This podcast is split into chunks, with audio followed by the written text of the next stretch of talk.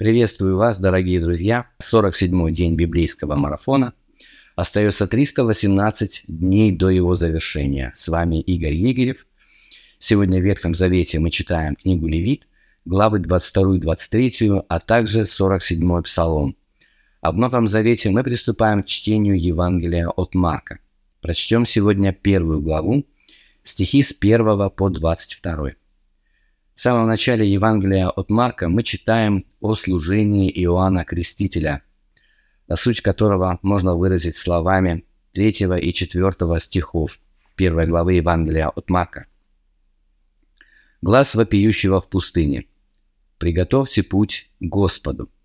Прямыми сделайте стези Ему». Это цитата из пророка Исаи. «Явился Иоанн, крестя в пустыне и проповедуя крещение покаяния для прощения грехов.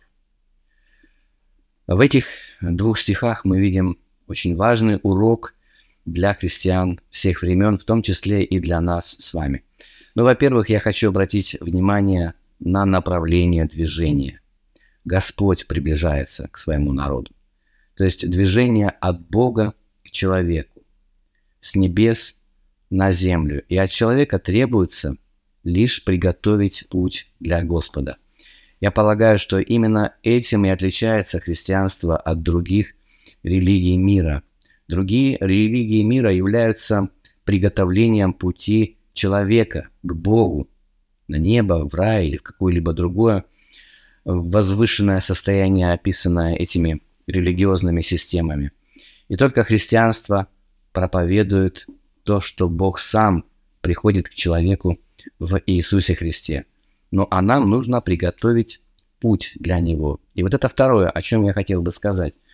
Каким образом люди во времена Иоанна Крестителя готовили путь для Господа? Они делали это каясь. Мы читаем о том, что Иоанн крестил в пустыне, проповедуя крещение покаяния для прощения грехов. Вот это и был способ приготовить путь для Господа. Необходимо покаяние необходимо смирение пред Господом.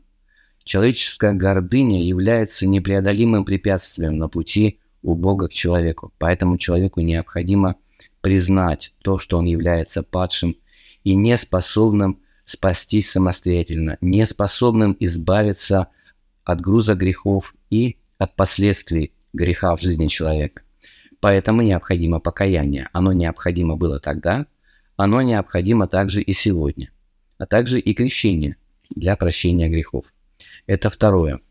И третье, а, на что я хотел бы обратить внимание, а, на то, что этот призыв, хотя и вроде бы обращается к большому числу людей, но звучит для каждого человека в отдельности.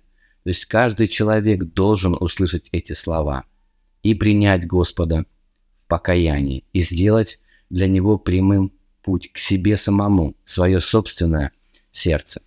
Я полагаю, что вот эти три, э, три момента проповеди Иоанна Крестителя, они актуальны были тогда, они актуальны сейчас, и они будут актуальны всегда.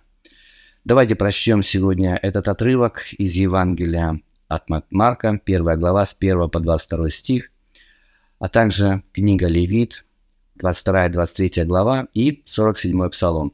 Обратите внимание на вопросы, которые я, как обычно, прилагаю к своему видео. Задавайте ваши собственные, комментируйте и подписывайтесь на наш канал «Библейская среда». И пусть Господь благословит вас.